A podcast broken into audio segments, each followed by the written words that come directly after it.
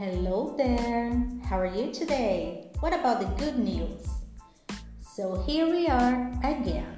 And today we are going to talk about the difference among to, very, and so.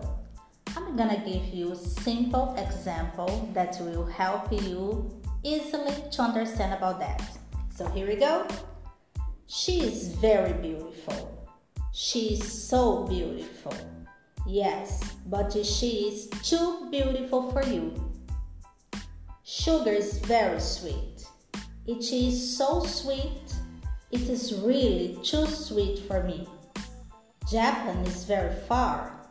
It is so far. It is really too far from Brazil. Life is very short. It is so short. It is really too short for everybody. Pollution is a problem in some big cities, so they are gray. So, in this case, it is consequently as a result. And what else we are going to talk today? We are going to talk about Wh- questions. This is so important to know. I'm going to tell you something very interesting in order to put in your mind definitely how to use it. Six servants. I keep six honest serving men. They tell me what to do. Their names are what and why and when and how and where and who. This is an adaptation, okay, by Rudyard.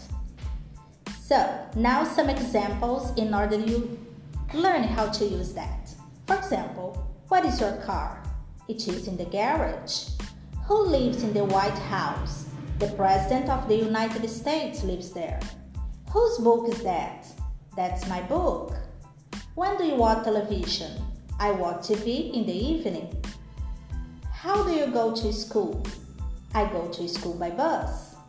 Which bus do you take? The red bus or the green one? I take the red bus. How much milk do you drink? I drink one or two glasses a day. How many cigarettes do you smoke? I don't smoke. Why do you smoke? Because I'm a fool.